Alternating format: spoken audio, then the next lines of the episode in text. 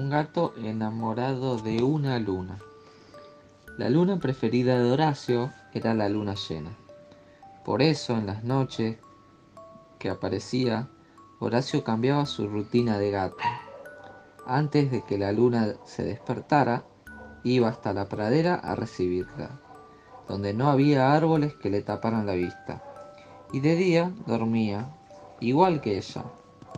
Horacio se echaba en el pasto a admirarla, a contarle secretos. También le pedía algún deseo. El que pedía con más fuerza era que se quedara con él todo el día, o mejor aún, todo el mes.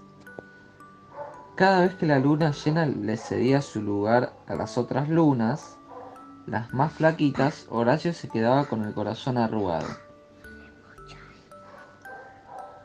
Una de esas noches en que su amada luna ya no estaba, en lugar de irse a dormir, Horacio se quedó a la vera de un río con la mirada perdida. El río tampoco dormía, corría sin parar, y como lo notó, un poco marchito Horacio le susurró una idea. A la luna le gusta refrescarse en mis aguas. Si quieres que se quede para siempre, podrás pescarla. Pasó un mes y Horacio estaba más ansioso que nunca. La primera noche no lo esperó en la pradera como siempre, sino en el río. Esta vez estaba equipado, llevó unas botas y una caña de pescar. La luna apareció en el agua y Horacio tiró el anzuelo.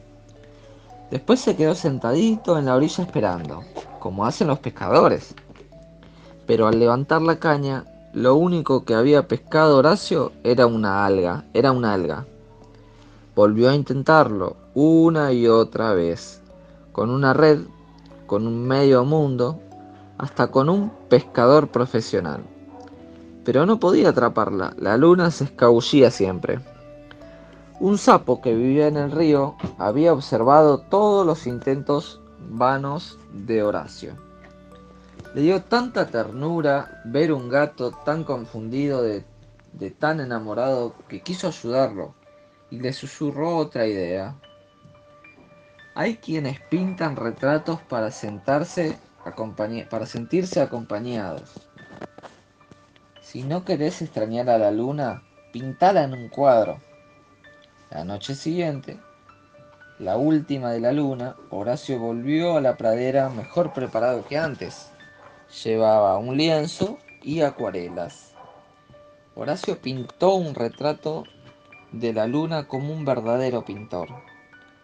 Ahora tenía donde observarla hasta que regresara, y esta vez no se quedó con el corazón tan arrugado cuando ella se fue.